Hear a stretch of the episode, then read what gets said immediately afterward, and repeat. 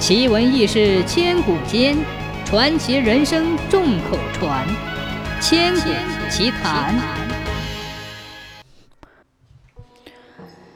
清朝末年，荆州有一停尸房建于路旁，周围三十多里内无名无主的死尸都被衙门放到此处。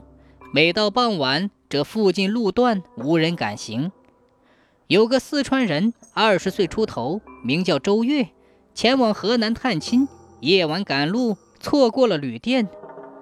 当时月黑风高，周月发现不远处有家店，灯火通明，便前去敲门住宿。敲了半天没人开门，正想大声呼喊，突然门自己开了，发现里面热闹非凡，有人喝酒，有人闲聊，神采飞扬，其乐融融。店小二里里外外忙得不亦乐乎，真是好不热闹。周月觉得很高兴，正想迈步进去，突然感觉不对。十步之外并没有听到声音，但眼中所见的却是如此热闹。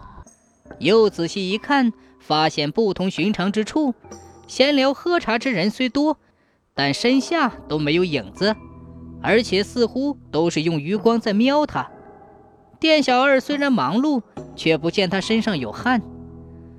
这时，掌柜的招呼让周月快快进去。周月心中狂跳，转身就走。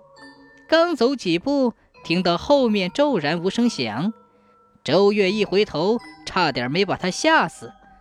店里的哪是人，皆是棺材花圈、死尸厉鬼，招手狞笑。周月感觉身不由己，慢慢的走进店里，跨过店门槛，再也支撑不住。